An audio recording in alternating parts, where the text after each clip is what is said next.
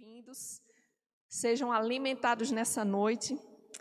Eu confesso que o Senhor me deu essa palavra sábado de manhã, e de sábado de manhã até hoje eu estou como quem. Sabe quando você tem algo que não é seu e você tem que entregar aquela pessoa e você tem que liberar, você tem que, que, que correr ali para devolver, e é como está dentro de mim. E eu sei que o Senhor vai fazer muitas coisas nessa noite. E o Senhor quer tratar, então eu peço que vocês, se tiverem interesse, fiquem bem atentos para poder acompanhar o raciocínio. Vão ser muitos versículos, mas não é nem tudo que o Espírito Santo vinha falando, porque não, não dá para tudo ser numa noite só. Mas eu queria que vocês ficassem bem atentos. Não é um assunto fácil de ser ministrado, algumas pessoas não gostam, outras pessoas veem polêmica nesse assunto, mas se está na Bíblia, nós precisamos aprender, precisamos obedecer e precisamos praticar. E o que o Senhor colocou no meu coração foi para falar sobre dízimo. E quando sábado eu estava eh, lendo essa passagem, na hora que eu estava lendo, na mesma hora que, que parei nesse versículo, aí veio a palavra dentro de mim, dízimo. Aí eu comecei a, a, a pensar, eu digo, Senhor, o que é que tem a ver isso aqui com dízimo? E de sábado para cá eu tenho orado, eu tenho pedido direção ao Senhor, pedindo ao Espírito Santo de Deus para me conduzir, ouvi ministrações sobre o assunto, e ali eu ficava, ouvi uma ministração, eram coisas tão profundas que iam lá para a velha aliança, o, o porquê que tinha a forma deles apresentarem os holocaustos, a forma deles sacrificarem, outros que diz que na, na no tempo da do Novo Testamento a gente está na graça, então o dízimo não, não é mais obrigatório, ou seja, foram muitos assuntos. E eu disse, Senhor, é impossível falar tudo isso em tão pouco tempo. Só que quando foi hoje de manhã, o Senhor falou comigo e ele disse que ele quer tratar esse assunto não da velha aliança, não da nova aliança, não se é da graça, não se não é da graça, mas o dízimo que, o dízimo que nós somos motivados pelo amor e pela fé. Então é nisso que eu vou passar para vocês hoje. São muitos versículos, mas eu queria que vocês ficassem bem atentos. E para iniciar lá em 1 Samuel 2.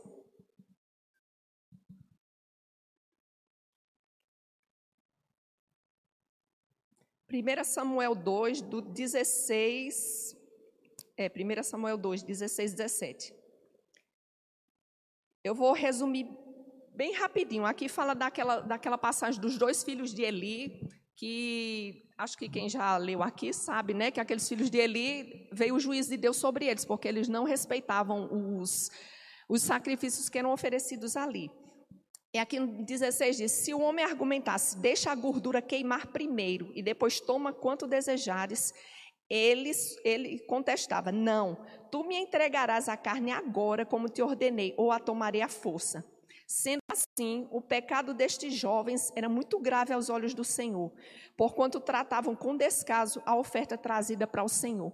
E se vocês tiverem interesse, depois de ler tudo de Samuel, é, Eli era o sumo sacerdote, e os filhos dele, Ofine e Finéias, eram os sacerdotes. Só que quando chegou nessa parte aqui que falou de gordura, aí foi quando o Senhor falou comigo, dízimo. Eu disse, Senhor, o que é que isso está associado com dízimo?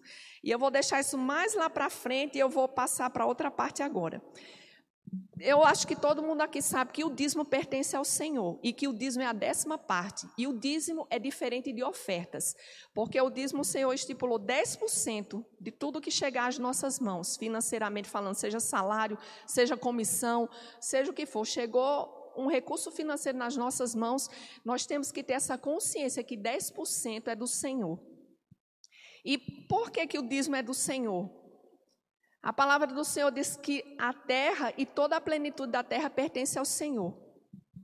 A palavra do Senhor diz que Ele nos comprou com o sangue de Jesus Cristo.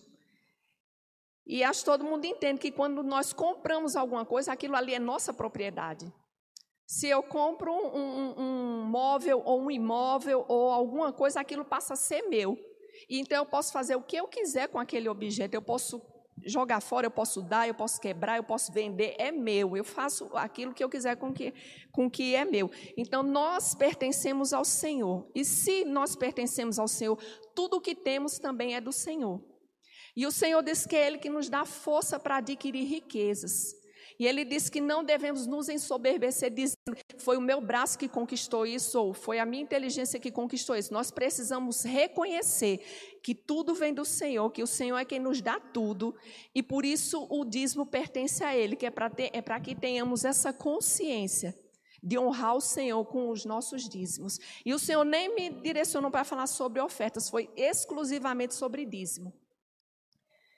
E tem outra passagem que diz, quando o Senhor diz, minha é a prata e meu é o ouro. E como eu já falei, toda a terra e a plenitude da terra pertence ao Senhor. E para confirmar isso, tem uma, uma, o exemplo das parábolas dos, dos talentos. Eu não vou abrir aqui para não se estender muito. E vocês sabem que a, a parábola dos talentos, o Senhor deu um, um tanto para um, um tanto para outro e um tanto para outro. E um não multiplicou aquilo que Deus deu a ele. Ou seja, Deus deu, deu a, a, aquele talento para eles, alguns multiplicaram aquele talento, mas o talento era do Senhor. E aquele outro que disse: Ah, sabia que o senhor era severo e tudo, então errei. Está aqui. O que o senhor me deu, eu devolvo do mesmo jeito. E ali o, o senhor repreendeu aquele homem. E o senhor disse: A quem muito é dado, muito é cobrado. E, e então eu acho que ficou claro aqui porque é que o dízimo é do Senhor. E algumas pessoas, não, mas o dízimo era só do tempo da lei. Aí outros querem argumentar que agora no tempo da graça nós não temos mais a obrigação de dizimar. E é verdade, porque na velha aliança, as pessoas eram obrigadas a, dar, a, entregar o dízimo. O Senhor estipulou ali o dízimo de tudo, dos animais, dos cereais, o que eles produziam precisavam tirar a décima parte e levar para o Senhor. Só que na nova aliança, nós não temos mais que fazer isso por obrigação. Só que a palavra do Senhor diz que nós vivemos numa aliança superior. E se vivemos numa aliança superior, é porque a outra aliança era inferior à superior. Então nós não fazemos mais isso por obrigação, nós devemos fazer por amor. Não está explícito no Novo Testamento que nós temos que dizimar, mas está implícito. Em todas as passagens nós vemos isso. E um exemplo é quando Paulo Paulo fala que digno é o obreiro de duplos honorários, aquele que serve à mesa do Senhor, ou seja, aquele que ensina as pessoas, ele deve ser digno de duplos honorários. Aí eu peço que vocês raciocine, de onde vão se tirar esses honorários? Porque se a pessoa está ensinando, como no caso, vou, vou, usar de exemplo o pastor e a pastora, se eles estão aqui ensinando, e na velha aliança, os sumos sacerdotes que prestavam é, serviço no templo, eles precisavam se dedicar totalmente ao Senhor e ao trabalho do Senhor. Por isso que o Senhor dizia a eles que eles não iam ter parte em nenhuma herança das tribos de Israel. Mas os dízimos era para sustentar a eles, porque eles se dedicavam ao Senhor, eles tinham que estar ali o tempo todo. Aí eu lhe pergunto: se, se Paulo diz que digno de duplos honorários, isso já na nova aliança, no Novo Testamento, é, são os que servem a mesa, os que ensinam, os que se dedicam à obra do Senhor, os que trabalham para um Senhor. De onde é tirado esses duplos honorários? Se não é da, da, da, dos recursos financeiros que entram na igreja. Aí eu lhe pergunto: se as pessoas começarem a absorver essa ideia que não, não sou mais obrigada a dizimar, então não vou dizimar, quem é que vai sustentar a igreja? Porque todo mundo sabe que a igreja precisa pagar contas básicas e essenciais, água, luz, internet e outras coisas mais. E é ainda para a igreja é, sustentar os líderes da, que dirigem a igreja, no caso, ou um pastor, ou, ou aquele que está sempre trabalhando ali, cumpre uma carga horária. Então, se, como alguns dizem, que na nova aliança nós não temos mais obrigação de dizimar, e por isso dizimos se eu quero, é totalmente opcional, de onde vai vir esse recurso? E ali o Espírito Santo de Deus foi me mostrando alguns versículos para invalidar essas, esses argumentos. Lá em Mateus 22, 21. Eu não sei se eu estou falando muito rápido, mas é porque é tanta coisa. Mateus 22, 21 que diz: Responderam-lhe, é, vou adiantar aqui, Mateus 22,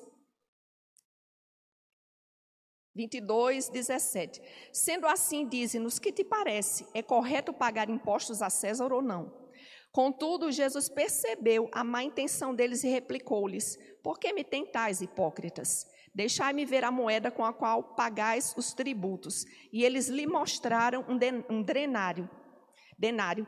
Então lhes indagou Jesus: De quem esta figura e essa inscrição? Responderam-lhe: De César. Então lhes afirmou: Portanto, dai a César o que é de César e a Deus o que é de Deus.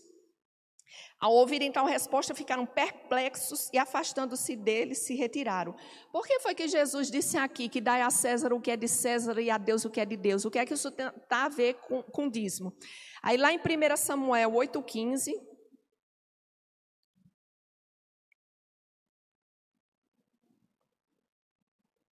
Primeira Samuel 8,15.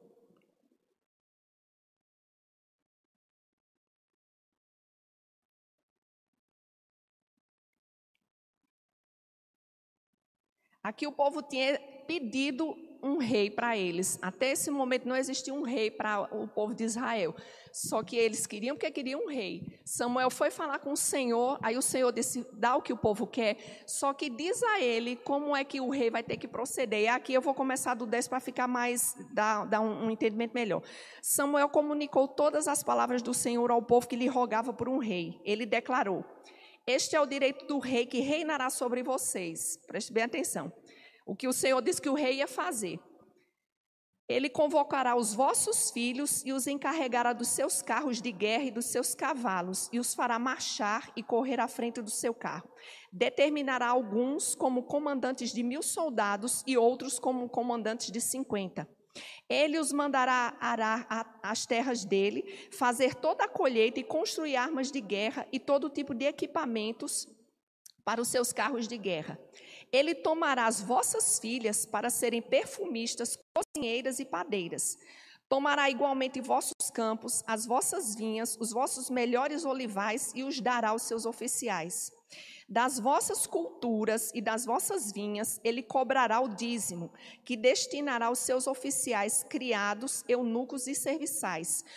Os melhores entre os vossos servos e as vossas servas, os jovens, o gado, os jumentos, serão todos tomados, conforme a sua vontade, para o seu uso particular. Exigir, exigirá também de vós um décimo dos rebanhos, e vós mesmos vos tornareis escravos deles.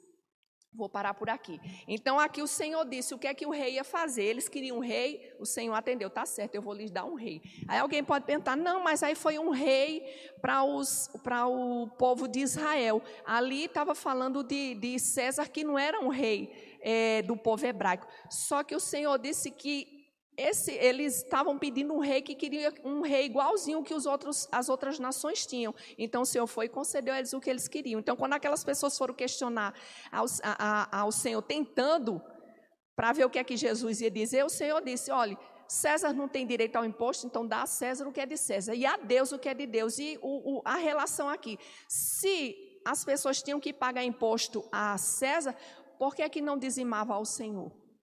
Então Jesus não disse que era errado dizimar. E tem outra passagem, ou que não se deveria dizimar. E tem outra passagem que o Senhor repreendeu os fariseus e disse que eles davam o dízimo do endro, do cominho, mas negavam a justiça e o auxílio aos pobres. E ele disse: faz essas coisas sem negar aquelas. Então a palavra do Senhor está mostrando aqui que deixar de dizimar não foi o que foi ensinado na nova aliança. No livro de Gálatas, também fala, quando Paulo fala que nós devemos andar nas pegadas de fé de Abraão, quando a gente vai para a Bíblia, o primeiro exemplo de dízimo foi dado, foi dado por Abraão. E Abraão nem sequer era da nova aliança, porque a nova aliança veio surgir anos e anos e anos bem depois de Abraão. Mas Abraão foi lá e dizimou de tudo aquilo que ele, do despojo que tomou de, de uma guerra. Ele foi e entregou a Melquisedeque, ou seja, Abraão não tinha sido ensinado sobre dízimos, Abraão não estava debaixo de uma lei, Abraão, naquela época nem tabernáculo tinha, veio Melquisedeque, o sacerdote, e Abraão pegou o dízimo de tudo e entregou ali. Aí alguém pode dizer, não, mas quando eu tiver recursos eu vou dizimar. Só que Abraão já era rico antes de dizimar. Aí alguém pode dizer, não, então eu só vou dizimar quando eu for rico. A palavra diz que se nós não somos fiel no pouco, não seremos também no muito. Deus não nos colocará no muito. Então não tem argumentos para dizer que na nova aliança nós não precisamos mais dizimar, nós não somos mais obrigados, mas o Senhor espera que a gente traga o dízimo para a casa do Senhor. Agora, por que é que eu vou dizimar? Para sustentar a casa do Senhor, para sustentar a obra missionária, para dar o auxílio aos pobres. O propósito, o entendimento e a ação de dizimar precisa ser amor e fé. amor ao Senhor. Senhor, eu sei que tudo é teu, eu sou teu. 10% o Senhor me pede para poder eu transferir para o Senhor. Isso o que? Reconhecendo que o Senhor tem feito chegar em minhas mãos. Se eu recebo um salário, então a melhor parte, a décima parte eu vou dar ao Senhor. Aí tem algumas pessoas que dizem assim: ah, mas o Senhor pede 10% e ainda deixa você ficar com 90%. Não, queridos, o Senhor permite que nós administremos e usufruímos desses 90%, mas tudo é dele. Ele diz que tudo vem dele e tudo volta para ele. Lá, em, lá no, no início, quando Adão e Eva estavam no jardim, o Senhor mandou Adão dar o nome a todos os animais. O Senhor colocou várias árvores frutíferas, mas teve uma que o Senhor disse que era dele, a árvore do conhecimento do bem e do mal. O Senhor sempre zelou por aquilo que é dele.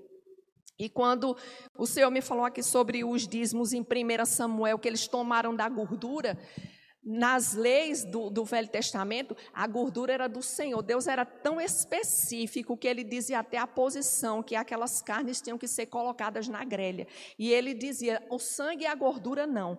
E ele mandava queimar a gordura para que a gordura subisse aquele aroma agradável. Aí eu lhe pergunto: o que é que isso traz à nossa lembrança? Porque a gente sabe que quando uma gordura é derramada, ela vira o quê? Óleo. E a velha aliança fala o que é o óleo? A unção. Então o Senhor ele é específico, aquilo que é dele nós temos que reverenciar, respeitar e honrar o Senhor. Lá em Malaquias, quando muitas pessoas, aqueles que dizem que não quer, não precisa mais dizimar porque é da lei, ótimo, mas que é aquela parte de, de Malaquias, quando o Senhor disse: E eu abrirei as janelas dos céus e derramarei, eh, derramarei chuvas, da qual virá maior abastança. Quer dizer, não querem praticar a lei, mas querem aquilo que a lei abençoava. Então, eu preciso que vocês entendam bem, por que é que eu devo dizimar hoje? Porque eu amo ao Senhor, não porque eu sou mais obrigado. Porque eu reconheço que se eu dou, se eu entrego, não digo nem dou, eu digo entrego. Se eu entrego, ou, ou se eu entrego os 10% daquilo que tem chegado em minhas mãos, eu estou fazendo e, e, diante do diabo, diante das pessoas, diante de tudo, o Senhor, Senhor da minha vida e de tudo aquilo que tem chegado em minhas mãos. E é por isso que o Senhor diz lá em Malaquias que ele repreende o devorador. E lá na frente eu vou dizer o que é essa história do repre, de repreender o devorador. E porque o Senhor falou que, que eles estavam roubando o Senhor nos dízimos e nas ofertas. Agora, uma relação da questão de, algum, de algumas coisas que eu vi das ministrações da relutância de algumas pessoas em dizimarem. Alguns que eu já falei aqui, uns podem dizer: não, eu não dizimo porque o que eu ganho é pouco. Aí eu lhe pergunto: qual é a fé e a confiança que a gente tem no Senhor? Como é que a gente conhece o nosso Deus se nós dizemos que o nosso Deus é onisciente, onipotente e onipresente? Será que Deus não sabe quanto é o meu e o seu salário e quanto são as nossas despesas mensais? Será que o Senhor ia dizer que deveríamos dizimar se ele saber que a gente ia passar fome ou necessidade com aquilo? É por isso que o dízimo tem que ser a primeira parte, as primícias, porque nós não devemos dar o que sobrar, o que, o que ficar no meio. Tem que ser o primeiro. A gente não vai fazer isso olhando se vai faltar ou não. A gente faz isso por fé e por amor ao Senhor. A Bíblia diz que a fé ela opera pelo amor. Então, para a fé estar em movimento, precisa estar o amor por, por trás disso. Lá em 1 Coríntios tem aquela passagem toda que fala do amor e diz: Mas acima de tudo está o amor. Então, para eu, eh, eu exercer fé, eu preciso amar o Senhor. Por isso que dízimo é amor ao Senhor, é confiança ao Senhor, é reverência, é honra ao Senhor. Se eu digo que eu não posso dizimar porque vai faltar, eu estou dizendo que o meu Deus não é fiel para cuidar de mim. E eu estou dizendo que eu estou falando com isso que o que está escrito na palavra, que o Senhor, Ele nos ama, que Ele é um Deus de abundância, que Ele não é um Deus para tirar, Ele multiplica.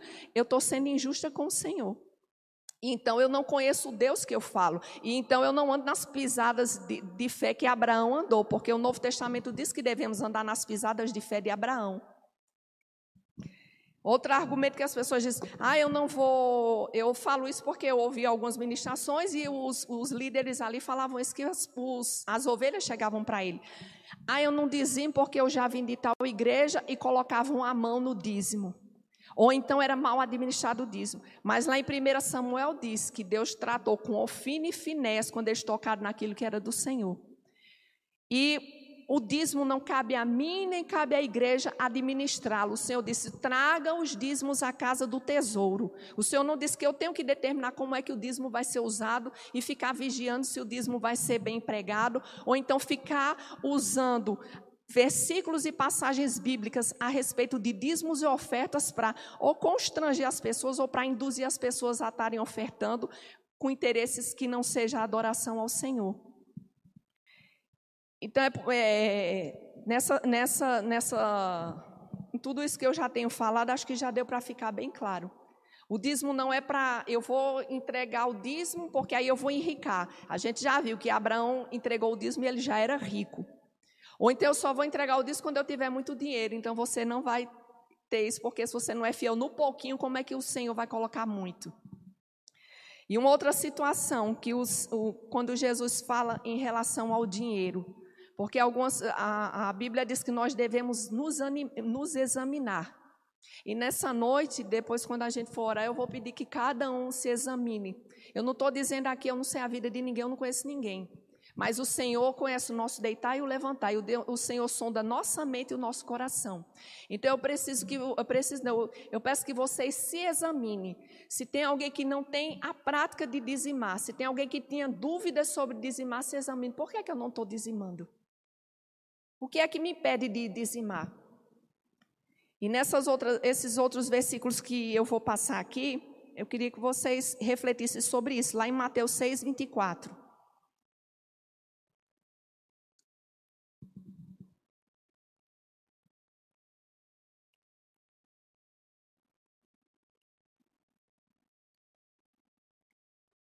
Isso aqui foi Jesus falando, não foi profetas, não foi os discípulos, foi o próprio Jesus. Jesus disse: Ninguém pode servir a dois senhores, pois odiará um e amará o outro, ou será leal a um e desprezará o outro. Não podeis servir a Deus e a Mamon. Jesus aqui ele fala que há dois senhores que competem no nosso coração: Deus e o diabo. E por que é que o diabo fica tentando as pessoas para não dizimar? A Bíblia diz que daquele aquele que nós nos tornamos, aquele que nós, não estou me lembrando agora o versículo, mas tipo assim, a quem eu sirvo eu me torno escravo dele. Então o Senhor, ele não divide a glória dele com ninguém. Então se no meu coração tem um sentimento, ou tem uma atitude, eu não vou dizimar porque o dinheiro é meu e eu faço dele o que eu quero. E eu não preciso dizimar porque eu já fui salvo, eu sou salvo e não é o disso que vai me salvar. Isso é verdade. Porque o Senhor nos ama incondicionalmente. Você dizimando ou não, o Senhor continua lhe amando. Mas o Senhor espera de nós que nós façamos aquilo que Ele deixa instruído na palavra dele. Então, quando Jesus fala isso aqui, Ele mostra que tem dois senhores. E aí eu peço que vocês reflitam. Quando no coração a pessoa diz, eu não vou dizimar, será que ela está demonstrando amor pelo Senhor? Será que ela está sendo obediente ao Senhor? A Bíblia diz que há muitas vozes no mundo, a que voz o nosso coração, a, que, a que voz no, o nosso coração está se inclinando? Porque jamais o Espírito Santo de Deus vai chegar para qualquer um dos filhos de Deus e vai dizer: olha, se você dizimar, vai faltar. Quando ele sabe que o nosso Deus é um Deus de abundância, um Deus de multiplicação, um Deus de milagre, um Deus do sobrenatural. Então o Espírito Santo jamais vai falar isso. Então essa voz, a gente já sabe que é a do Espírito Santo. E qual é a voz do diabo? A mesma tentação que ele fez com Eva lá no, no paraíso. O Senhor tinha dado uma ordem para Adão, e a Bíblia diz que quem pecou foi Adão, não foi Eva. Tem muita gente que diz que Eva é que era, era a responsável. Mas ali o diabo foi tentá-los. Aquela vozinha lá despertou o interesse, a curiosidade. Eva foi lá, pegou o fruto e ainda deu para Adão. Então a gente sabe que o diabo vai sempre nos tentar a gente tocar naquilo que é do Senhor, porque ele sabe que no momento em que a gente peca, ele tem uma brecha para entrar e ele agir. Então já sabe qual é a voz do diabo e qual é a voz do ser humano. Qual é a minha voz, qual é a sua voz que está na nossa mente.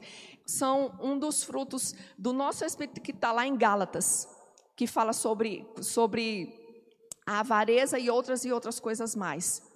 E tem pessoas que acham que a avareza é um espírito, mas a palavra do Senhor diz que é, que é a natureza carnal. Não é um espírito que nos induz a, a roubar do Senhor. E lá em Malaquias 3, 6, 10, eu não sei se vocês estão conseguindo acompanhar, se estão entendendo.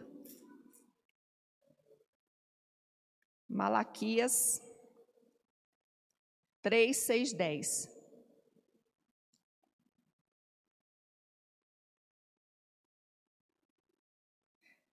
Em verdade, eu, o Senhor, não mudo. Por essa razão, vós, ó filhos de Jacó, não sois completamente destruídos. Desde a época de vossos antepassados, vós desviastes das minhas leis e não as obedecestes. Agora, pois, voltai para mim e eu me tornarei para vós outros, afirma o Senhor dos Exércitos. Todavia me indagais, mas de que devemos nos arrepender?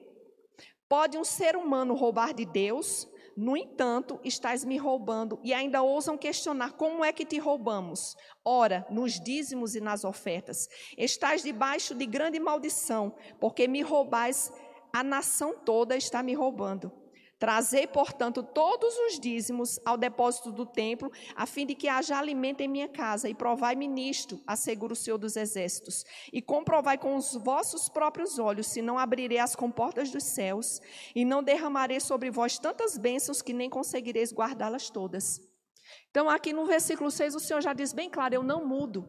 Será que o Deus do Velho Testamento, que é, colocou todas aquelas leis totalmente detalhadas que ele exigia isso, e como ele diz, desde os antepassados, desde que o povo estava no deserto, o povo vinha pecando, pecando contra o Senhor, e o Senhor ali, quando ele se arrependia, o Senhor os perdoava, e ali o Senhor os levantava novamente, eles voltavam a pecar, vinha toda aquela desgraça, e ali o Senhor, quando ele se arrependia, o Senhor se compadecia de novo. Será que aquele Deus na nova aliança é um outro Deus? Será que na velha aliança as pessoas precisavam honrar ao Senhor e hoje na nova aliança nós não precisamos, porque não estamos debaixo de uma lei. Na nova aliança a gente não pratica as coisas da lei, nós não sacrificamos, ninguém traz mais uma vaca, um, um bode, ninguém traz aqui um monte de feixes dos trigos e das outras plantações para dentro da casa do Senhor. Mas da mesma forma, como aqui ele, Deus acusou eles de estarem roubando a eles, aí eu lhe pergunto: quando o Senhor diz que há um, há um Senhor competindo no nosso coração em relação ao dinheiro, será que a gente não vê nenhuma semelhança nisso para os dias de hoje?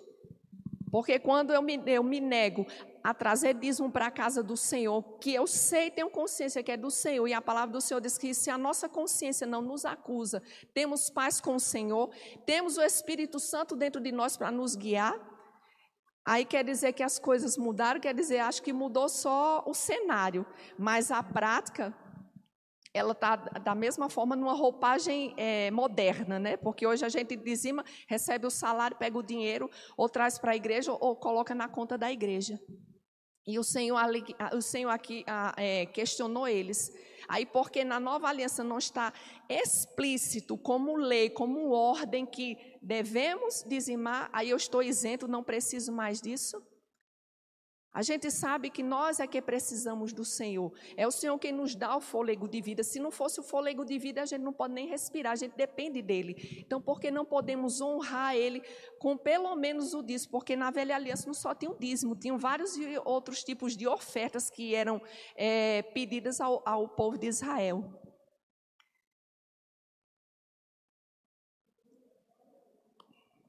Deixa eu só ver aqui mais. Então, aqui está mostrando o que é que compete, quais são as vozes que agem e que a gente precisa calar as vozes contrárias e dar a voz só ao Espírito Santo de Deus. O Senhor nunca nos desampara. O mesmo Deus que prometeu aqui que aquele que é fiel com Ele, o Senhor é fiel. E o Senhor ainda disse: ainda que nós permaneçamos infiéis, Ele permanece fiel, porque Ele não muda. Quando o Senhor disse que se o povo se arrependesse, o Senhor, num instante, ia abrir as janelas do céu. Será que o Senhor não faz isso hoje mais? Será que o Senhor ia pedir que nós trouxéssemos o dízimo para a casa do Senhor se ele sabia que é, ia faltar para nós? E ainda que tivesse que optar. Pelos meus olhos naturais, eu vou colocar um exemplo. Digamos que eu recebi um valor, mas naturalmente falando, eu olhar aquilo e digo, nossa, esse daqui não vai dar para pagar as despesas do mês todo, não. Mas, como eu amo ao Senhor, eu prefiro me privar de algumas coisas ou sofrer a consequência de algumas coisas, mas o do Senhor eu não vou tocar. Eu vou honrá-lo. Porque esse mês pode ser que esteja assim, mas eu sei que o Senhor é um Deus de mudanças. E a gente vê o exemplo disso naqueles três amigos de Daniel. Quando o rei disse que ou eles se prostravam, eles iam para a fornalha. E eles disseram: se o meu Deus quiser, ele nos livrará, mas nós preferimos ir para a fornalha do que nos curvarmos diante do, do, do, daquele rei. Será que nessa nova aliança, que é uma aliança superior, a gente não tem essa força, essa, determina, essa determinação e esse posicionamento para fazer isso? Lá em Mateus 26, 14.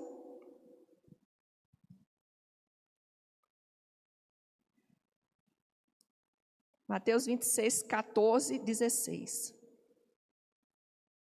Para você ver como tem exemplos na palavra do Senhor quando o homem dá ouvidos à voz de Satanás, o Senhor, que o Senhor com S minúsculo que compete para a disputa do nosso coração. E como é terrível quando a gente se inclina e dá lugar à voz do diabo. Mateus 26, 14. E aconteceu que um dos doze, chamado Judas Iscariotes, foi ao encontro dos chefes dos sacerdotes e lhes propôs: O que me dareis caso eu vos entregue? Ele estava falando de Jesus.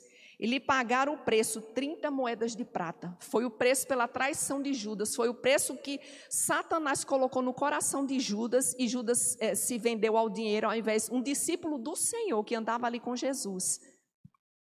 E ali ele foi traiu Jesus e vocês acho que já sabem todo o desfecho que foi que aconteceu com Judas, que ele depois acabou se precipitando e ali o Senhor disse que era melhor que ele nem tivesse nascido.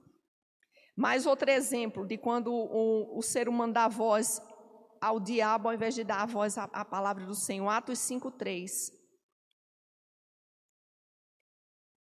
Então indagou-lhes Pedro: Ananias, por que permitistes que Satanás enchesse o teu coração, induzindo-te a mentir ao Espírito Santo para que ficasse com parte do valor do terreno?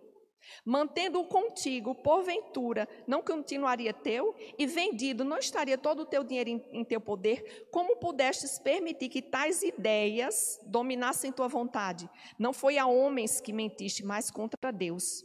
E ali vocês sabem que Ananias e Safira foram fulminados na hora. Ou seja, Ananias foi vender a propriedade dele. Ele não precisava mentir. Ele podia ficar com a parte daquele dinheiro. Mas, no meu entendimento, Ananias, no momento que pegou aquele montante, ele se arrependeu. Ele disse: Não, não vou dar isso tudo, não. Eu vou ficar um pedaço para mim. Aí eu lhe pergunto: Isso foi a voz do Espírito Santo que falou com Ananias? Foi o Espírito Santo que induziu Ananias a mentir para que ali ele fosse fulminado. Então, quando o Senhor falou lá em Malaquias que homem, os homens estavam roubando a Deus porque não estavam trazendo os dízimos e as ofertas, a palavra do Senhor diz que quem veio para matar, roubar e destruir foi Satanás. Então, quando a gente não, não dizima, além de nós estarmos demonstrando com a nossa ação que nós não temos zelo e amor pelo Senhor e colocamos o Senhor acima de tudo e de qualquer coisa na nossa vida, nós estamos abrindo brecha para o diabo entrar. Porque se uma pessoa não dizima por avareza, o contrário de avareza é generosidade. Ou você é generoso ou você é avarento, porque lá em Apocalipse disse que o, que o Senhor é, falou daquela pessoa que ela não era né, nem fria nem quente, mas era morna. Então, para nós não pode existir meio termo. Ou somos totalmente do Senhor ou não somos. O Senhor não aceita migalha, o Senhor não aceita uma parte, Ele quer o todo. E o Senhor nos pede o dízimo, porque Ele quer com isso ter uma ferramenta espiritual para mover as leis espirituais para nos abençoar, não é para tirar de nós. Agora, se nós não colocamos o Senhor em primeiro lugar, em que lugar vamos colocar o Senhor? Como na oferta de Abel e Caim. Abel ele deu das primícias, ou seja, os primeiros frutos. A Bíblia diz que depois de um tempo, aí Caim foi e trouxe a oferta dele. Quer dizer, ele não trouxe das primícias. A Bíblia não diz quando foi que ele recolheu, mas se a Bíblia diz que Abel trouxe das primícias, dá a entender que o de Caim não foi das primícias. E um outro exemplo aqui de quando a pessoa dá lugar ao diabo e toca naquilo que não é para tocar, que é do Senhor, lá em 2 Reis 5, 26.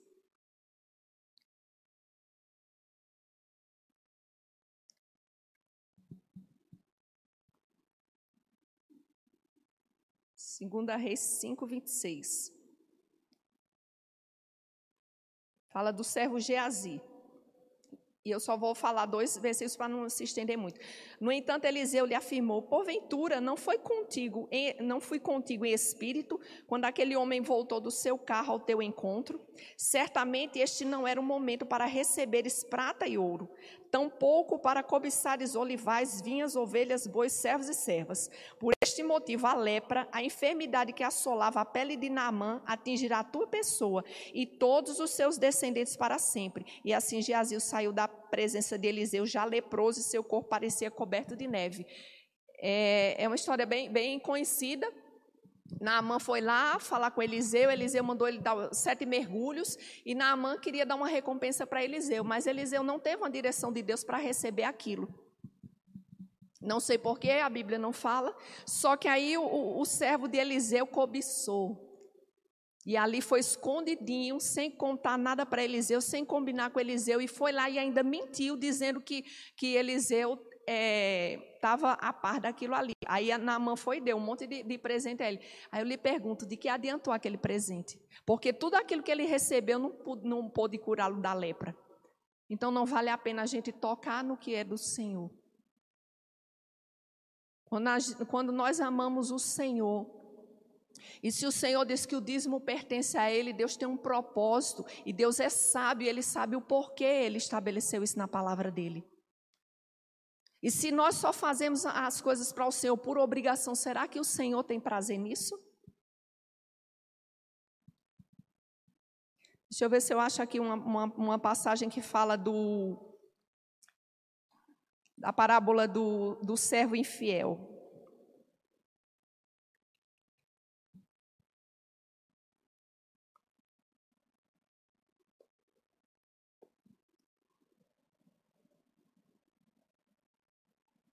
Então depois eu vejo. Agora vamos raciocinar aqui como é que o dízimo é uma atitude de amor. Como é que o dízimo, quando nós dizimamos, nós estamos demonstrando amor. A casa do Senhor, ela precisa de, ela precisa de recursos financeiros. Quando nós amamos o Senhor, a palavra do Senhor diz que devemos amar o nosso próximo como a nós mesmos. Quando não somos fiéis em dízimos, em ofertas, a casa do Senhor padece, a obra de assistência social também padece. E aí eu lhe pergunto: nisso está o amor ao Senhor e às pessoas? Porque se eu amo o Senhor, eu vou amar a obra do Senhor, tudo o Senhor tem que estar em primeiro. Não tem como uma pessoa amar a obra do Senhor e não, não amar o dono da obra. Você precisa amar primeiro a Deus. Você amando a Deus, você vai amar tudo aquilo que Deus lhe coloca. Você vai amar servir, você vai amar é, falar de Jesus. Mas se primeiro você não amar o Senhor, essas outras coisas você pode até fazer por um determinado tempo, mas depois as coisas vão mudando, vai ficando monótono, vai ficando pesaroso, às vezes você vai fazer só para querer aparecer para as outras pessoas, mas o amor ao Senhor não vai estar envolvido.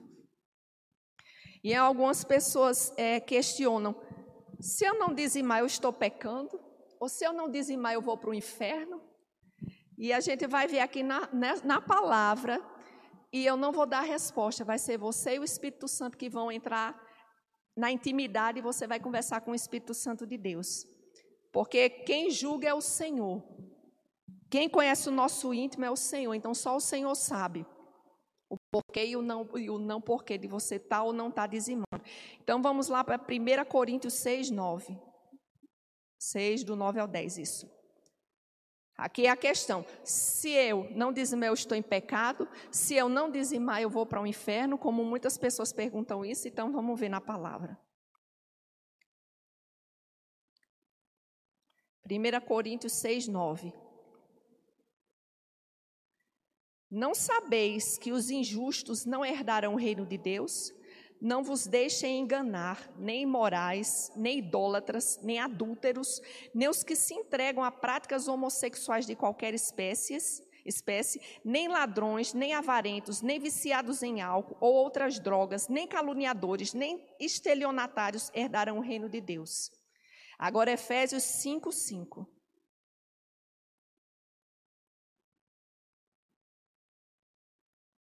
Isso Paulo estava escrevendo para a igreja, não era para os gentios, não era para o povo do mundo, ele estava falando para a igreja, ele estava dando instruções para os novos convertidos, as pessoas que aceitaram Jesus Cristo, as pessoas que estavam se convertendo a Jesus, não era para as pessoas do mundo, não. Então, Efésios 5,5 diz: Porquanto podeis estar bem certos disto, nenhum imoral, ou impuro, ou ganancioso, que é idólatra, tem herança no reino de Cristo e de Deus. Aqui ele diz que a ganância é semelhante à idolatria. Apocalipse 22, 15.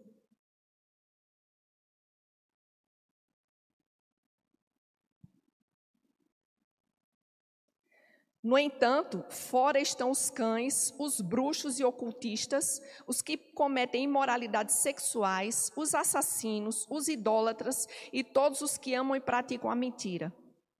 Eu, Jesus, enviei o meu anjo para vos entregar este testemunho em relação às igrejas. Eu sou a raiz, o prometido descendente de Davi, a brilhante estrela da manhã. Então, aqui o Senhor Jesus está falando também. Tem algumas versões que diz, e os avarentos, que é a idolatria. Então, tem três classes de pessoas. Uma que não dizima porque não entendeu a palavra, e o Senhor diz que ele não leva em conta o tempo da ignorância. Dois, que não, que não, não traz dízimo porque é avarento, e a, a avareza também é a ganância, o, é o, egoísmo. E aquele outro que não dizima porque não está nem aí, vem só para a igreja por vir, mas não zela pela sua salvação, não zela pelo seu crescimento espiritual. Então, ouve, passa por aqui, passa direto por ouvido, ele não dá a mínima. Mas o Senhor, Ele nos, nos, nos chama essa noite para a gente levar a sério a palavra dele, para nós sermos comprometidos com o reino dele. Aí eu volto à pergunta: Agora é a hora de nós nos analisarmos qual é o motivo de eu dizimar ou não. E eu não estou aqui falando de ninguém, viu? Eu estou falando a palavra que o Senhor me deu, não sei da vida de ninguém. Mas é um momento de nós nos examinarmos. Qual é o propósito do meu coração? Por que é que eu tenho relutância em, em dizimar? O que é que passa pela minha mente? O que é que me impede de estar dizimando? Porque a palavra do Senhor disse que se o motivo é avareza, a palavra do Senhor diz que os avarentos não têm parte no reino do Senhor. Não sou eu que estou falando, mas é o que a palavra está falando. Agora, quando não se tem entendimento, a gente vai para os pés do Senhor. Senhor, me perdoa porque eu não entendia. Mas agora eu entendo, eu quero entender melhor. Se ainda não está muito claro, eu peço que o teu Espírito Santo me ilumine, porque a partir de hoje eu quero andar na linha com o Senhor. Eu quero que tudo meu seja consagrado ao Senhor, a começar daquilo que eu não estava fazendo, que era dizimar, não era ser, porque não adianta você dizimar um mês e só ir dizimar daqui não sei quanto. É a fidelidade, a constância e a perseverança que acompanha a fé. E lá em 1 João 2,15, agora eu já vou passar para outra parte. Está é, tá dando para acompanhar e para entender. E essa questão aqui de, de, de como pessoas. Um chegou, olha, é, se você não dizimar, vai para o inferno. Quem vai analisar é o Senhor. Você precisa se analisar o porquê daquilo. Se você está contrário, em desobediência, em rebelião à palavra do Senhor, o Senhor diz que a rebelião é semelhante ao pecado de feitiçaria. Então aí é entre você e o Senhor. Mas ninguém pode chegar para você e lhe acusar e dizer: oh, se você não dizimar, você vai para o inferno. Se você não dizimar, você está em pecado. Porque enquanto a luz não chega, a gente não sabe como é que eu vou fazer uma coisa que eu não entendo, que eu não sei. Mas a partir do momento que o entendimento chega, aí não há desculpa. Aí é onde você vai questionar que voz eu estou ouvindo e que voz eu estou obedecendo. E agora nós vamos para outra parte.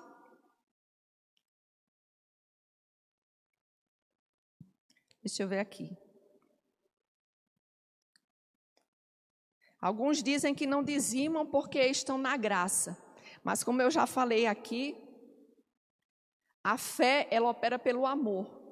Aí diz, mas não é pelas obras que eu sou salvo, e é verdade, não é pelas obras que nós somos salvos, nós somos salvos porque cremos em Jesus Cristo, porque Jesus nos salvou, o sangue de Jesus nos comprou, então não é pelo que nós fazemos que nós vamos ser salvos, mas a palavra do Senhor também diz que a fé sem obras ela é morta.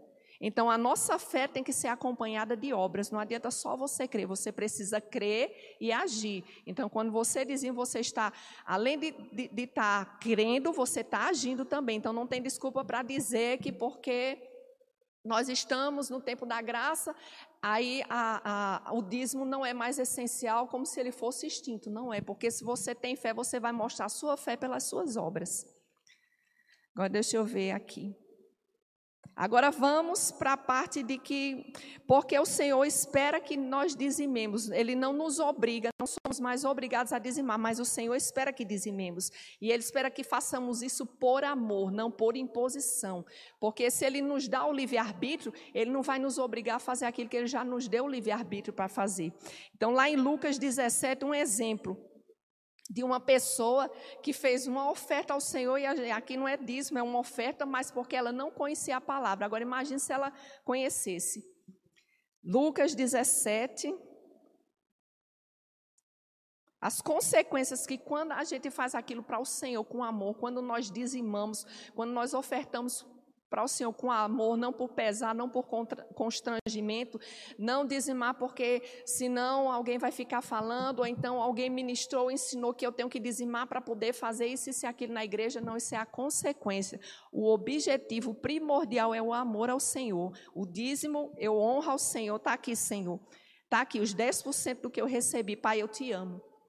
E eu quero que isso aqui expresse ao Senhor o amor que eu sinto pelo Senhor. Lucas 7,36. Não, 17,36. Lucas 17,36.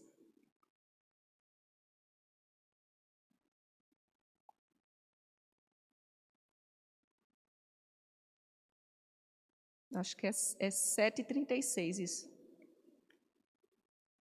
Desculpa aí para o pessoal da mídia. Lucas 7,36. Tendo sido convidado por um dos fariseus para jantar, Jesus foi à casa dele e reclinou-se, como era o costume, junto à mesa.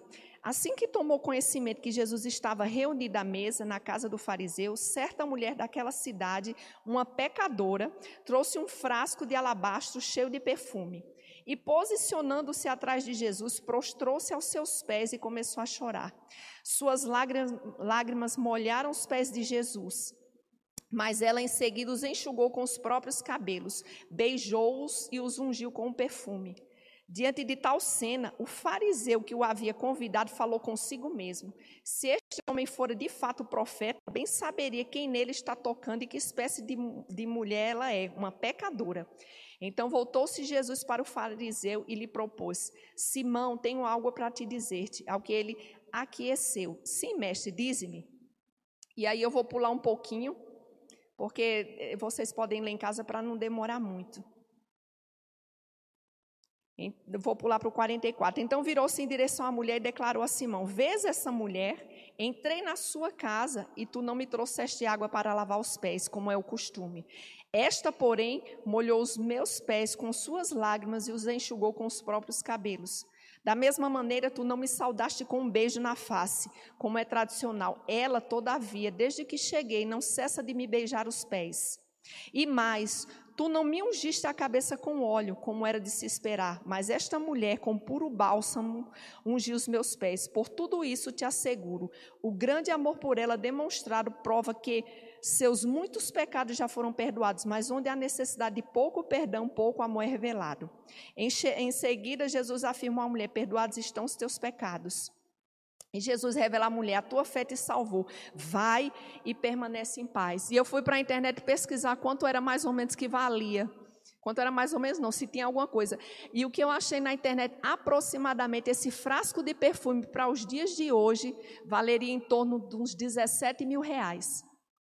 Agora eu, eu, eu, peço que você visualize. Se chegasse aqui uma maleta com 17 mil reais e alguém tocasse fogo, qual seria a nossa reação?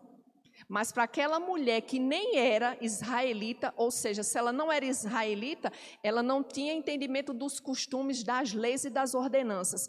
Para ela foi mais valioso ela pegar aquele dinheiro e ah, pegar aquele frasco de perfume e derramar ali, é como se dissesse, jogou no ralo, porque ninguém ia, ia é, recolher. Imagine se ela tivesse entendimento da lei e se ela entendesse sobre dízimos e ofertas. Ela demonstrou aquilo ali, que Jesus naquele momento era mais precioso para ela do que qualquer valor. Quem será que teria é, coragem de pegar 17 mil reais e destruí-lo? Não fazer nada com ele, por amor ao Senhor. Então ela mostrou que o Senhor valia muito mais do que qualquer outra coisa, muito mais do que o dinheiro. Apesar dela ser uma pecadora, mas o coração dela estava mais inclinado para o Senhor Jesus. E ali o Senhor Jesus perdoou os pecados dela e ele disse que em todo, em todo lugar ia ser é, anunciado os feitos dessa mulher. E é o que a gente ouve até hoje. Todo mundo ouve falar dessa história da pecadora. E agora deixa eu ver mais aqui, se tem mais alguma coisa. Agora já já falei todas essas coisas, quais são as consequências, o que é que a palavra fala quando nós não somos obedientes ao Senhor, quando nós não honramos ao Senhor com dízimos, quando nós não reconhecemos que o Senhor é o Senhor até das nossas finanças, dos nossos bens. E um exemplo que eu vi uma vez, a pessoa disse: Olha, você tem uma casa, a casa é sua, você pagou a, a casa. Agora, se você não pagar o IPTU da casa, a prefeitura vai e toma. A casa não é sua, mas foi tomada. Quer dizer, se nós temos a obrigação de pagar os impostos, e se quando o Senhor deu um rei para o povo de Israel, e aquele povo, o Senhor mostrou tudo o que, é que eles, eles precisavam pagar para aquele rei, quanto mais não merece o Senhor. Não que o dízimo seja um imposto, a gente não está pagando um imposto para o Senhor, a gente está reconhecendo que Ele é quem cuida da nossa vida, que nós somos deles, e aquilo que Ele tem feito chegar em nossas mãos não é para nós, é, não é nosso, é do Senhor. Nós consagramos ao Senhor e reconhecemos que o Senhor é Senhor de tudo. Quer dizer, uma pessoa aqui, ela não paga o imposto do seu carro, não paga o imposto da sua casa, mesmo ela comprando e é tomado, o Senhor não tem direito de ser reconhecido naquilo que Ele tem colocado em nossas mãos, que Ele tem nos dado. Então é para a gente refletir, analisar. Agora, a palavra do Senhor, ela sempre nos mostra as consequências e as bênçãos. A palavra do Senhor diz que nós já somos abençoados. Ele já nos abençoou com toda sorte de bênçãos nas, regi nas regiões celestiais. Agora somos abençoados, mas estamos sendo uma bênção? Estamos abençoando a obra do Senhor? Estamos comprometidos, Senhor, eu quero ver a tua obra crescer, Pai. Eu sei que aqui para o projeto que for fazer na sua casa é necessário de recursos financeiros. Será que eu estou atentando para isso que quando eu não dizimo, eu estou privando outras pessoas de ouvir o evangelho? O pastor falou que tem um projeto para um orfanato. Por mais fé que nós temos, nós temos que seguir as leis dessa terra. E para se abrir um orfanato precisa de recursos.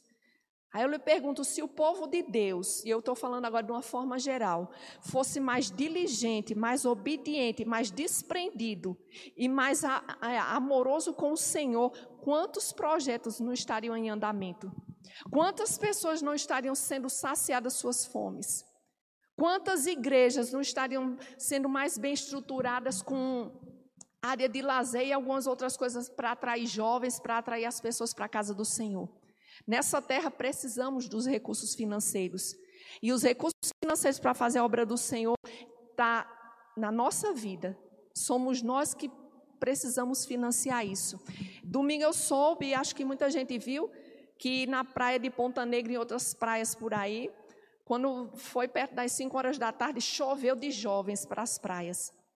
E uma pessoa conhecida tinha ido para a praia, mas disse que voltou. Quando estava voltando, ela disse que era muito grupo de jovens. E era um, cheio, um cheiro de maconha horrível. Na mesma hora que ela falou isso, eu pensei, eu digo, eita, Senhor, se tivesse um grupo de jovens aqui com um violão, e tivesse sabedoria de chegar num cantinho, começar a tocar violão e atrair esses jovens para o Senhor, porque o jovem atrai jovem. Agora eu lhe pergunto, para isso precisa ter pessoas disponíveis. Se a obra do Senhor tiver recursos para financiar o trabalho dessas pessoas no sentido, esse grupo não vai precisar trabalhar no secular, vai trabalhar na casa do Senhor, mas só que tem família e ele tem conta para pagar, mas a igreja tem o suporte de pagar o salário dessas pessoas. Quanto evangelismo estava sendo feito mais? Quantas estratégias o Senhor não teria dado, não, não poderia nos dar para que a gente possa alcançar mais pessoas?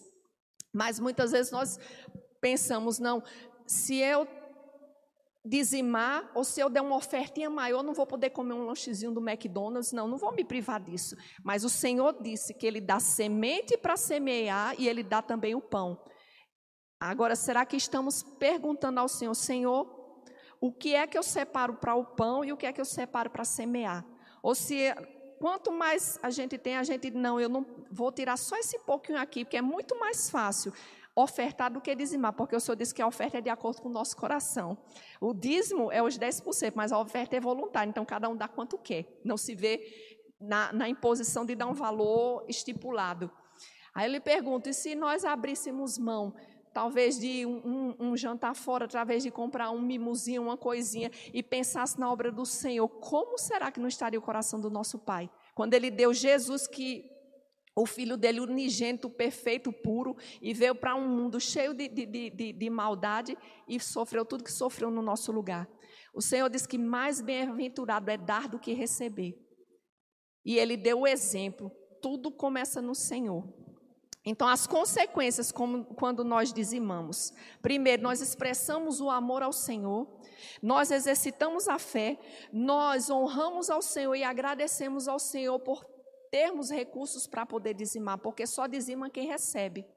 Aquela ofertinha da viúva, quando Jesus foi elogiar e Jesus foi falar que ela tinha dado muito mais do que os outros, e o Senhor disse que Outros ali tinham dado enormes quantias das sobras, mas o Senhor não levou em conta aquele valor porque foi sobra, não foi o montante que atraiu e que agradou o coração de Jesus, foi o coração envolvido naquela oferta. E naquele tempo de Jesus, as viúvas não é como o dia de hoje, que tinha INSS, que tinha cesta básica, é, Bolsa Família, isso e aquilo.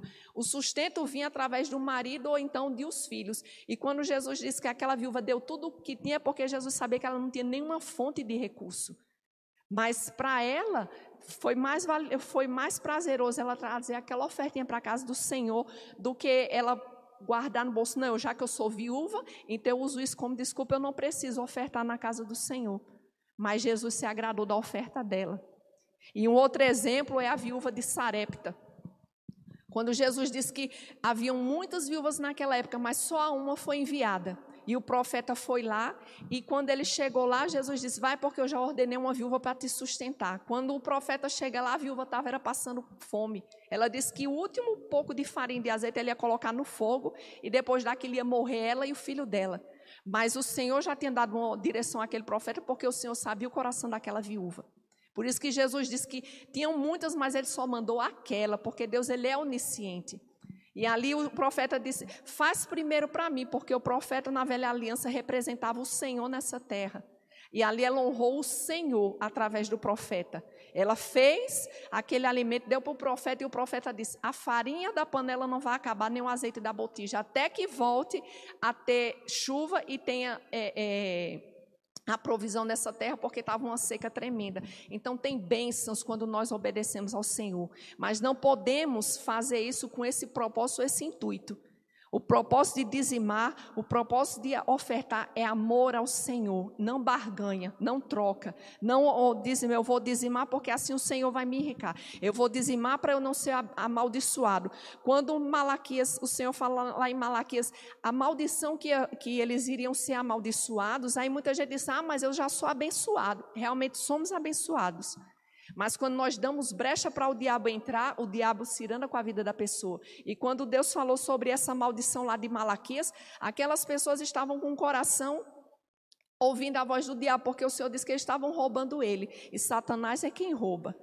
Quando nós não, não obedecemos ao Senhor, aí nós damos a voz para quem? Ou vamos ouvir o maligno ou vamos ouvir o Senhor. Se o maligno nos, nos direciona para para desobedecer a palavra do Senhor, como é que o Senhor vai ter legalidade para agir na nossa vida? Então, a gente precisa refletir muito isso. Então, eu vou agora para o que, o que, o que não, é, não posso colocar como recompensa, eu não quero colocar dessa forma, eu, tô, eu vou colocar como consequência. Porque o nosso Deus, ele é justo. O nosso Deus ele é fiel e o propósito dele para que nós obedeçamos a ele é para que possam vir as bênçãos do Senhor para a nossa vida. Quando Jesus disse buscar em primeiro lugar o reino de Deus e a sua justiça, e as outras coisas vão ser acrescentadas.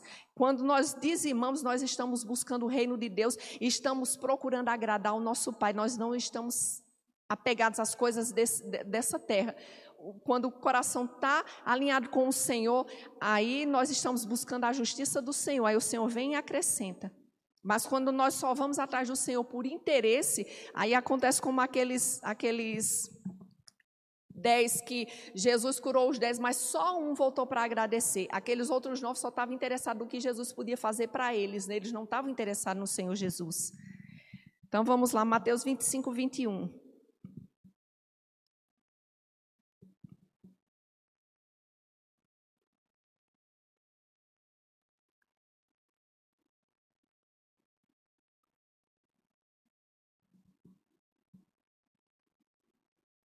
Mateus 25, 21. Fala aqui do, do, do servo, servo bom e fiel. Respondeu-lhes o Senhor: Muito bom, servo bom e fiel. Foste fiel no pouco, muito confiarei em tuas mãos para administrar. Então, entra e participa da alegria do teu Senhor. Aqui, quando ele estava falando, teve os servos infiéis, mas teve o servo foi fiel. E ali o Senhor recompensou o servo fiel. Em 2 Coríntios 9, 11.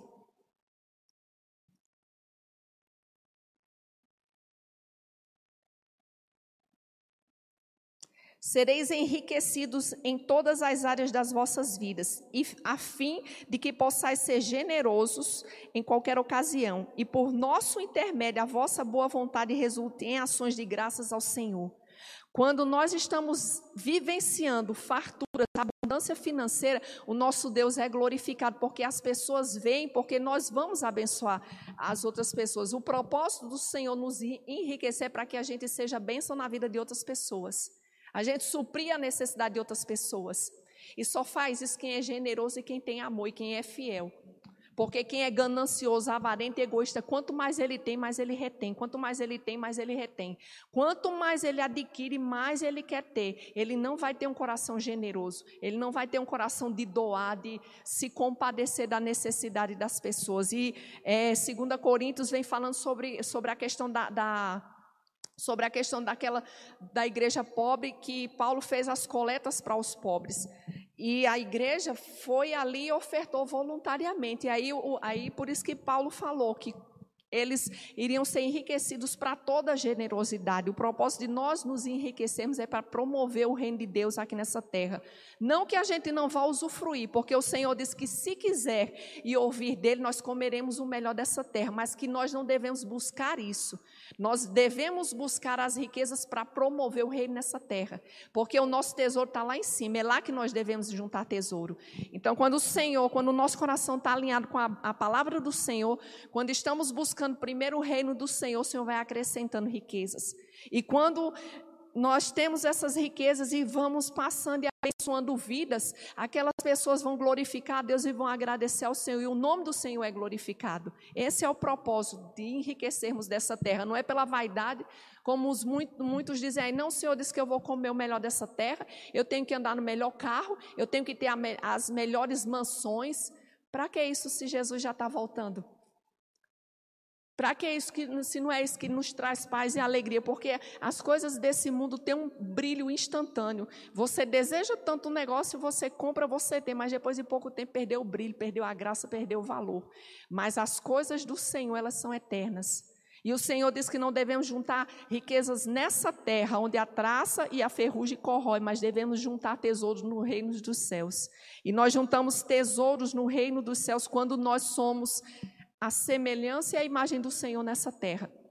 Jesus multiplicava o alimento, Jesus curava as pessoas, Jesus se compadecia da necessidade das pessoas, e é isso que precisamos exalar nessa terra. E não eu tenho que ter o melhor carro, porque se eu tiver o melhor carro, as pessoas vão ver que eu sou que eu sou abastada, que eu tenho a bênção do Senhor. Se for dessa forma, e os, os, os empresários das drogas, que têm tanto dinheiro, e tantos ricos aí que é, adquiriram riqueza de forma ilícita, quer dizer que Deus estava abençoando o que eles estão fazendo de desonesto? É bem incoerente esse tipo de coisa. Nós enriquecermos dessa terra para promover o nome do Senhor, glorificar o nome do Senhor, ajudar as pessoas, ter compaixão das pessoas necessitadas, repartir com outras pessoas o que nós temos e não só para reter, reter, reter, reter, reter, ou então ficar desfilando e esnobando. Deus quer que usufruamos das coisas dessa terra, quer, porque é dele a prata, é dele o ouro, foi ele que colocou as riquezas nessa terra e ele colocou para que a gente possa usufruir, mas usufruir com um propósito, com a consciência e com a atitude atitude correta e com o coração alinhado. Então, lá em Isaías 1,19, acho que eu já citei aqui, no que eu já estava falando.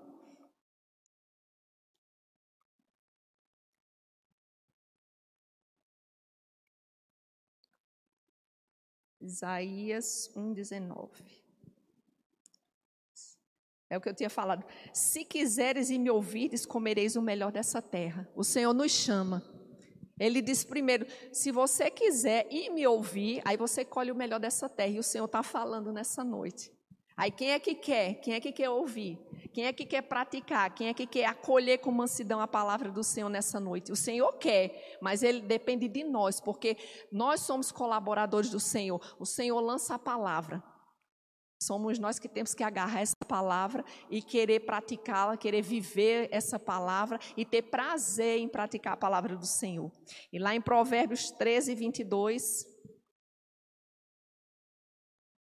Tem muitas e muitas e muitas outras promessas do Senhor que está alinhada quando nós somos fiéis no, em relação a, a, dinheiro, ou bens, ou coisas, coisas que envolvem riquezas. Provérbios 13, 22.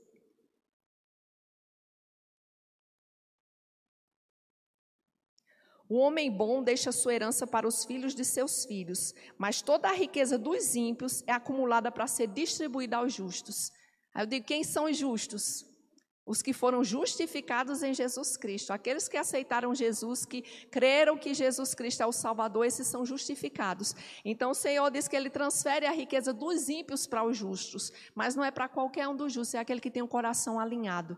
Aquele que não vai se desviar do caminho do Senhor por causa do dinheiro. Aquele que não tem o, o, o, o seu tesouro no dinheiro, porque o Senhor diz que onde estiver o seu tesouro vai estar o seu coração. E aí, onde é que está o nosso tesouro? Então, tudo isso aqui foi que o Senhor colocou no meu coração. E eu espero que vocês tenham entendido o propósito do dízimo. Não deem ouvidos para tantos ensinamentos, ah, porque o dízimo é da, ah, porque a gente está na graça, ninguém precisa dizimar, ninguém. Eu quero ver quem é que mantém essas pessoas que ensinam isso. Porque se somos a igreja do Senhor, quem mantém a obra do Senhor, e aqueles que estão estão ensinando isso, de onde eles tiraram isso? Porque eles só ministram sobre Gálatas e Romanos. E as outras partes da Bíblia que não ministram? Então não busquem do Senhor. E se nessa noite o que vocês ouviram ainda não ficou bem claro, lá em, se eu não me engano, em 1 João diz que nós temos a unção do Espírito Santo que nos ensina todas as coisas. Que não seja pelo que eu expus aqui, mas vá confirmar com o Senhor. O Senhor diz que devemos examinar as Escrituras para ver se realmente é isso que está escrito nelas. E o Senhor diz que nós devemos julgar a profecia. Ou seja, você tem que conferir: será que é isso mesmo que está escrito na palavra do Senhor? Será que isso são verdades mesmo? Isso é um direito nosso. Nós não devemos pegar qualquer coisa que nós ouvirmos e, e acolhermos aquilo com a propagação da mídia, o que tem de, de, pregadores, porque é muito fácil uma pessoa que não quer se submeter debaixo de uma liderança, não quer ser membro de uma igreja, aí vai para a internet ser pastor, ser mestre, e ali ensina o que bem quer entende. E uma pessoa que ela não está lendo a palavra, ela vai aprender o que, o que passar para ela através daquilo. Mas nós devemos é buscar o dono da palavra, a palavra do Senhor verdadeiramente. E é, buscar discernimento. Será que o que está sendo exposto realmente é isso? Examinar a palavra e não receber e não acolher qualquer coisa, mas a genuína palavra do Senhor. Porque eu nem fui, eu ia lá para Hebreus, que fala da, da questão de Abraão, quando ele entregou o dízimo a Melquisedeque. Lá no início, em Gênesis, quando, Mel, eh, quando Abraão entregou o dízimo a Melquisedeque, quer dizer, nada disso está tá na lei, não, foi antes da lei.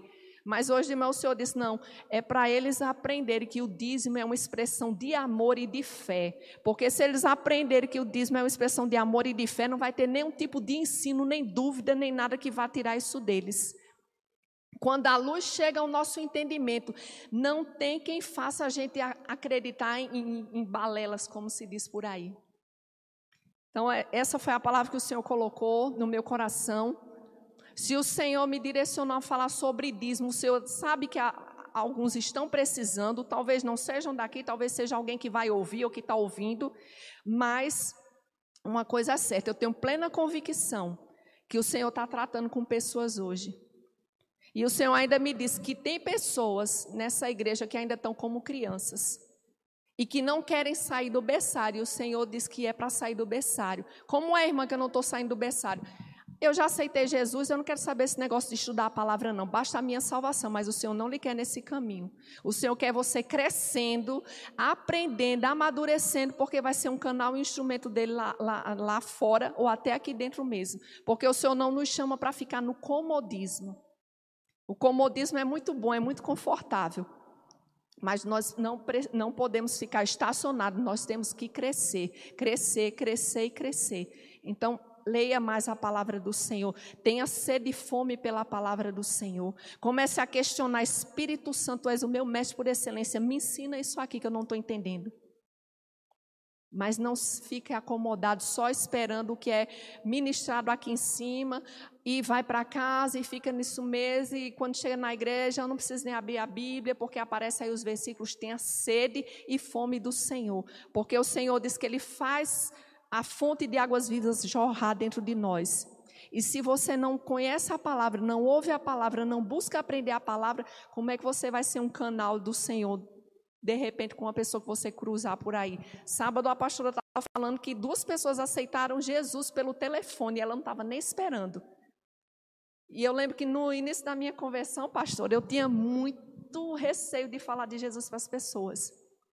E o Senhor tinha me dado dois sonhos. Um, nesse sonho, eu estava num lugar e de repente estava dentro de um barco e vinha um peixe pulava para cima de mim. Eu saía correndo, fechava a porta e o peixe ficava lá, balançando, balançando, balançando na porta. Eu não tinha entendido o sonho. Passou um tempo, eu tive um sonho, da, da, mais ou menos da mesma forma, um monte de peixe vinha para junto de mim, eu saía correndo com medo. Quando passou um tempo, eu estava numa igreja e quando eu sentei do lado de uma pessoa, aí o Espírito Santo falou comigo, porque aquela pessoa chegou perto de mim e começou a fazer algumas perguntas do Evangelho, eu fiquei receosa e saí de perto.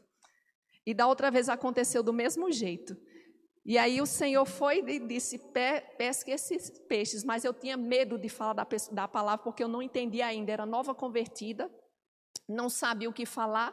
Aí eu lhe pergunto: será que essa pessoa teve oportunidade de ouvir a palavra do Senhor? Porque estava na igreja, mas não era, não era uma pessoa salva ainda, não, porque é, a, a, a, o aspecto dela mostrava isso e ela perguntando algumas coisas que não era uma pessoa que já conhece Jesus Cristo. E eu me apavorei e saí de perto da pessoa.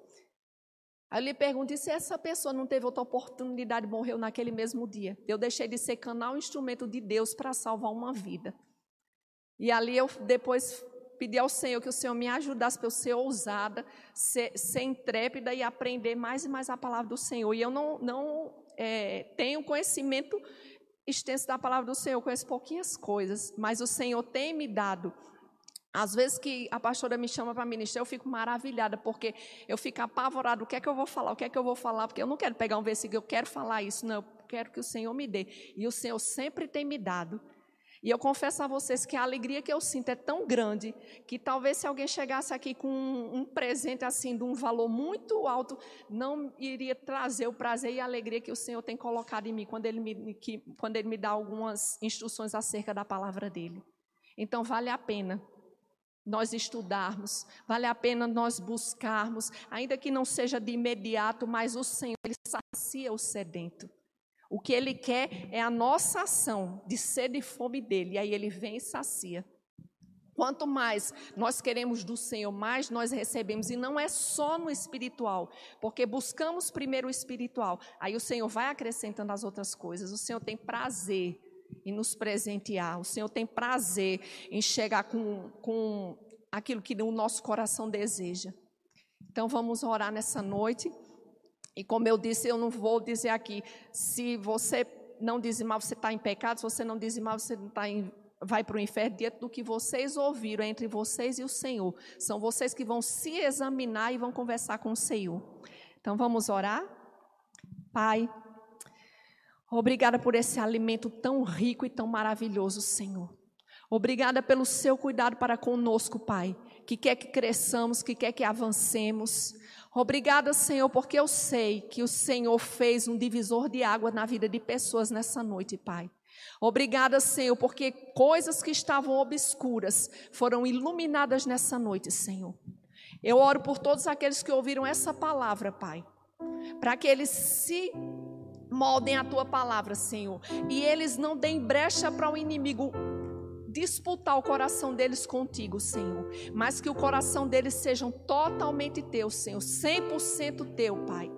Eu oro por fome e sede da tua palavra sobre os meus irmãos, Senhor. Eles estão sedentos como um bebezinho que quer mamar e, e, suga aquele leite da mãe com tanta voracidade, Pai, que parece que não vai ter nunca mais leite. Obrigada, Senhor, pelos planos e propósitos que o Senhor tem com esse povo aqui, Senhor, com essa parte dos teus filhos, Senhor. Obrigada porque o Senhor quer fazer coisas maravilhosas e o Senhor já está trabalhando nisso, Pai. Obrigada, meu Senhor, por todo esse ensino. Obrigada, Espírito Santo, porque o Senhor é quem nos traz o discernimento. Obrigada, Pai, porque a Sua palavra ela não vai voltar vazia, Senhor. Vai prosperar, Senhor. Vai prosperar. Naquilo que ela foi enviada, ela vai prosperar. E eu oro para que os meus irmãos, a partir de hoje, tenham amor e prazer e alegria, Pai, na hora de trazer dízimos e ofertas para a sua casa, Senhor. Que seja um momento esperado e desejado do seu, do, de cultuar a Ti, Pai. Com esse entendimento que quando eles chegam aqui para dizimar, eles estão demonstrando o amor deles por Ti, Senhor. E que esse o dízimo que eles trazem, Pai, assim como na velha aliança, aquela gordura daqueles holocaustos oferecidos ao Senhor, quando elas eram queimadas, subiu o aroma para o Senhor. Que as, os dízimos dos meus irmãos tenham um aroma diferenciado para ti, Pai. Em nome de Jesus, que eu já te agradeço, Senhor. Amém.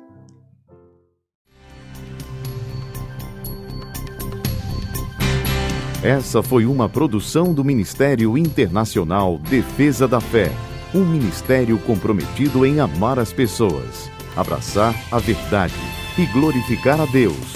Para saber mais sobre o que fazemos, acesse defesadafé.org.